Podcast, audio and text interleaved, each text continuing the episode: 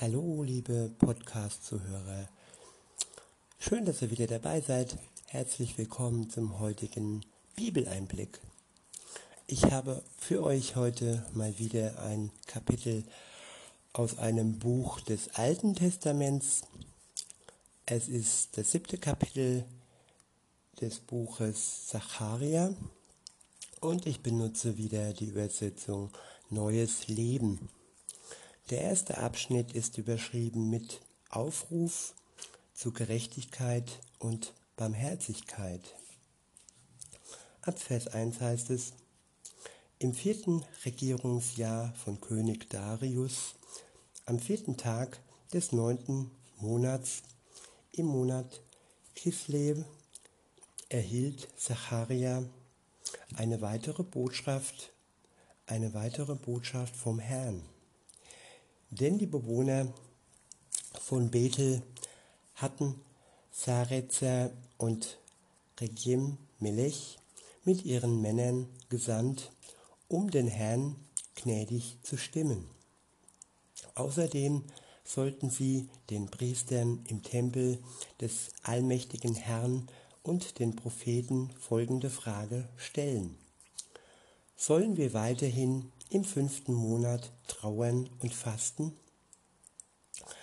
wie wir es so viele Jahre getan haben, da erhielt ich folgende Botschaft vom Herrn, dem Allmächtigen.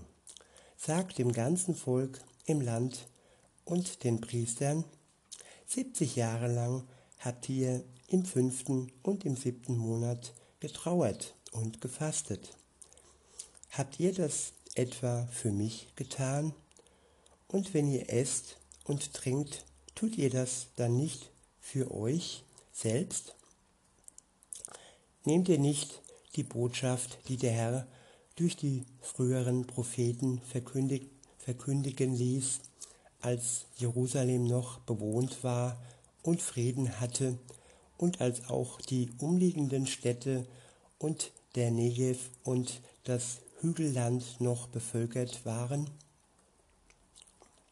Ich wiederhole, kennt ihr nicht die Botschaft, die der Herr durch die früheren Propheten verkünden, verkünden ließ, als Jerusalem noch bewohnt war und Frieden hatte und als auch die umliegenden Städte und der Negev und das Hügelland noch bevölkert waren?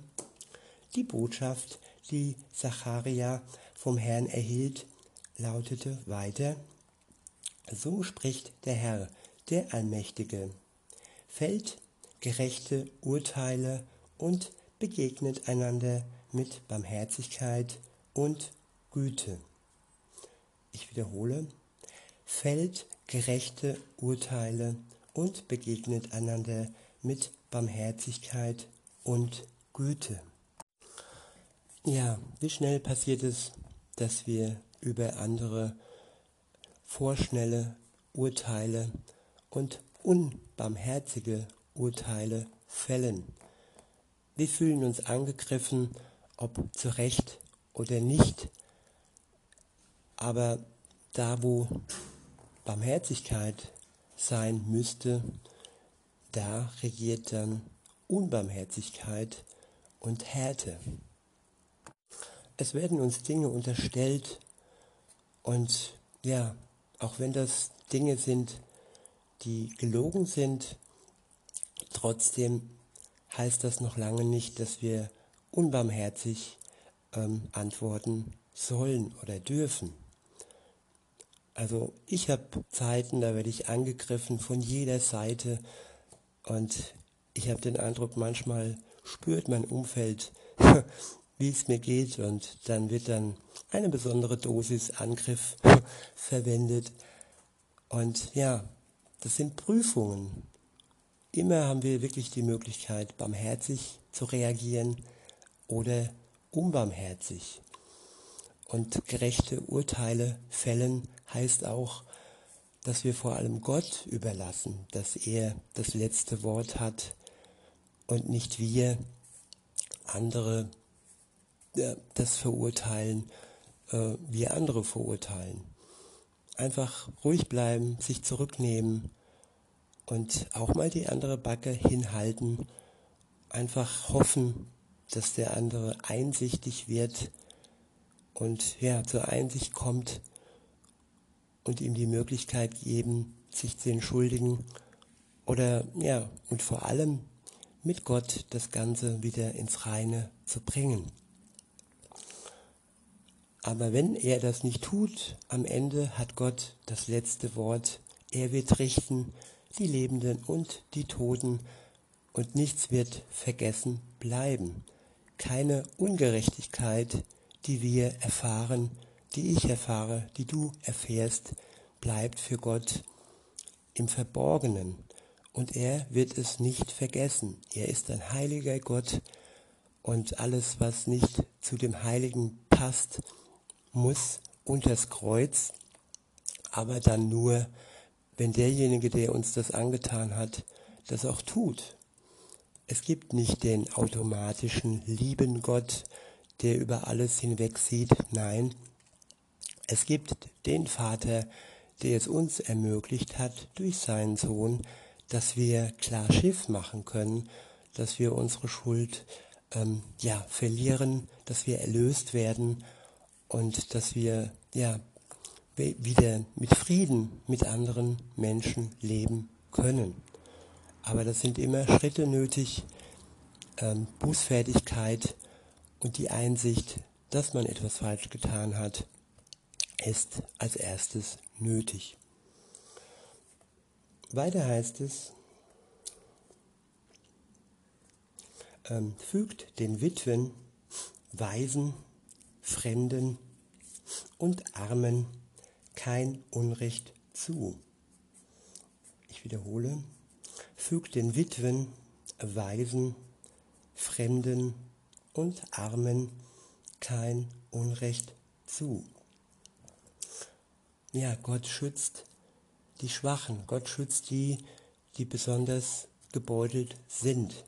Witwen stehen alleine da, sie waren verheiratet und ja, der Ehepartner fällt weg. Und in dieser besonderen Situation äh, besteht Gott darauf, dass, mir, dass man ihnen kein Unrecht antut. Genauso auch den Weisen, die ihre Eltern verloren haben. Genauso auch den Fremden, die in einem Land äh, sind, wo vieles fremd ist, die Kultur, die Sprache.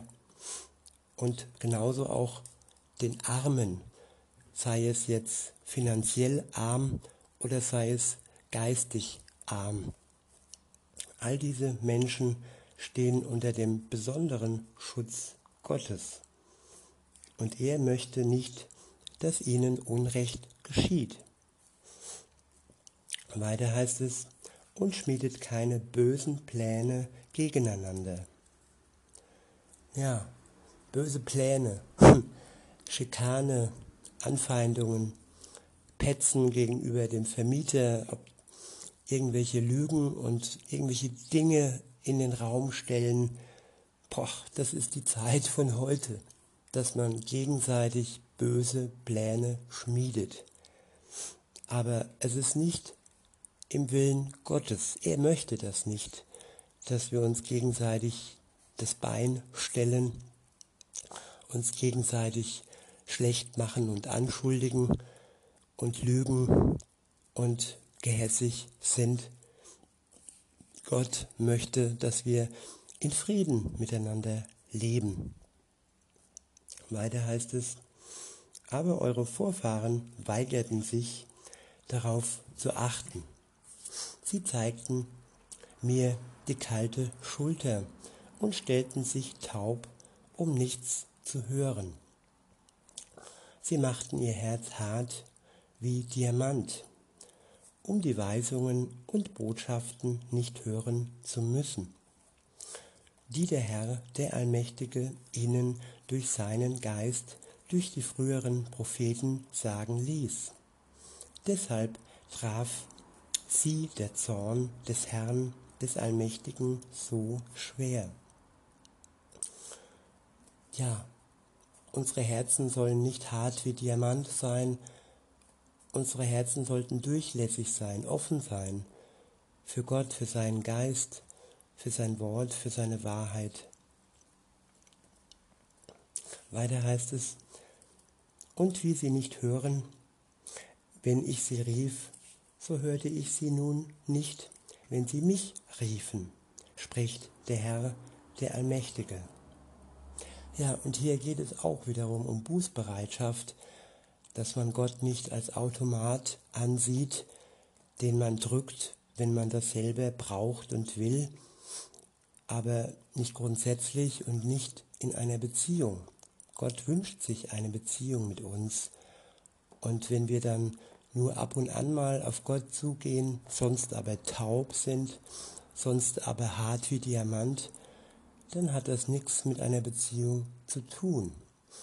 Und wenn Gott dann aus einer Erziehungsmaßnahme heraus uns nicht sofort antwortet, sondern ja, unsere Geduld herausfordert, dann ist das nur gut für uns. Und dann hilft uns das wirklich zurückzuschauen auf das, was passiert ist, was wir getan haben, die Untreue, die wir lange Zeit hatten und ja, dann kommen Dinge hoch und dann tut es uns leid und dann freut sich auch Gott, dass wir das wirklich einsehen und dass wir unser Herz dann wieder durchlässig für ihn machen.